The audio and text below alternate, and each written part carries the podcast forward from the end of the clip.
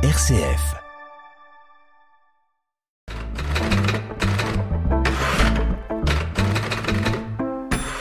Bonjour à toutes et à tous. Aujourd'hui, je vous emmène dans l'hôtel du cygne de la romancière chinoise Zhang Yiran. Yungling travaille à Pékin depuis dix ans et rêve d'une nouvelle vie. Elle est nounou de Dada, enfant d'un couple fortuné de la capitale. Un jour, au moment d'un pique-nique, Yuling et M. Courge, son acolyte, décident de kidnapper l'enfant. Dada devrait permettre de récupérer beaucoup d'argent. Mais rapidement, leur plan tombe à l'eau. Le grand-père de Dada vient d'être inculpé de corruption, le père est arrêté et la mère complètement introuvable. Les deux apprentis kidnappeurs se retrouvent donc responsables de l'enfant.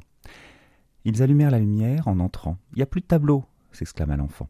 L'immense peinture à l'huile du vestibule, qui représentait une mer d'un noir de jet, était apparemment l'œuvre d'un célèbre artiste. Yoling ne l'aimait pas. Elle la trouvait oppressante et retenait inconsciemment sa respiration à chaque fois qu'elle passait devant. Elle lui rappelait qu'elle ne savait pas nager.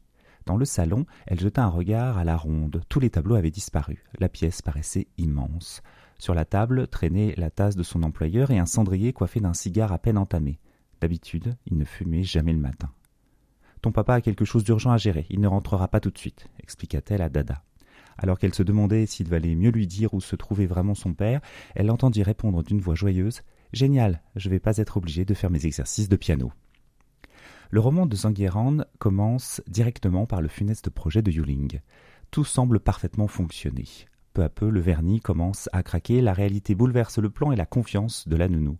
Monsieur Courge ne semble pas vraiment doué pour ce genre de projet non plus. Il apporte une touche de comédie facilitant l'annonce de l'échec total du kidnapping prévu. La romancière, une fois les personnages arrivés dans cette immense maison vide, axe son livre sur la relation entre Yoling et Dada. Comment cette femme, si longtemps invisible dans la société, devient alors le seul appui pour cet enfant?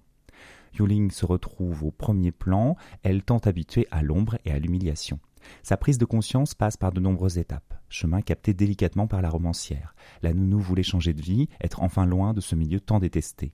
La voilà revenue en plein dedans et responsable d'un enfant. Elle doit dépasser le rejet et l'exaspération pour vivre vraiment sa vie. Elle, accompagnée de l'enfant, se trouve au point de départ d'un nouveau moment de leur vie respective. Ce roman est le portrait d'une femme qui prend sa vie en main, au mépris d'une société qui n'a rien fait pour elle. Que ce soit ses employeurs ou l'État, il y a une profonde solitude chez cette femme. Elle doit trouver en elle toutes les ressources pour aller de l'avant.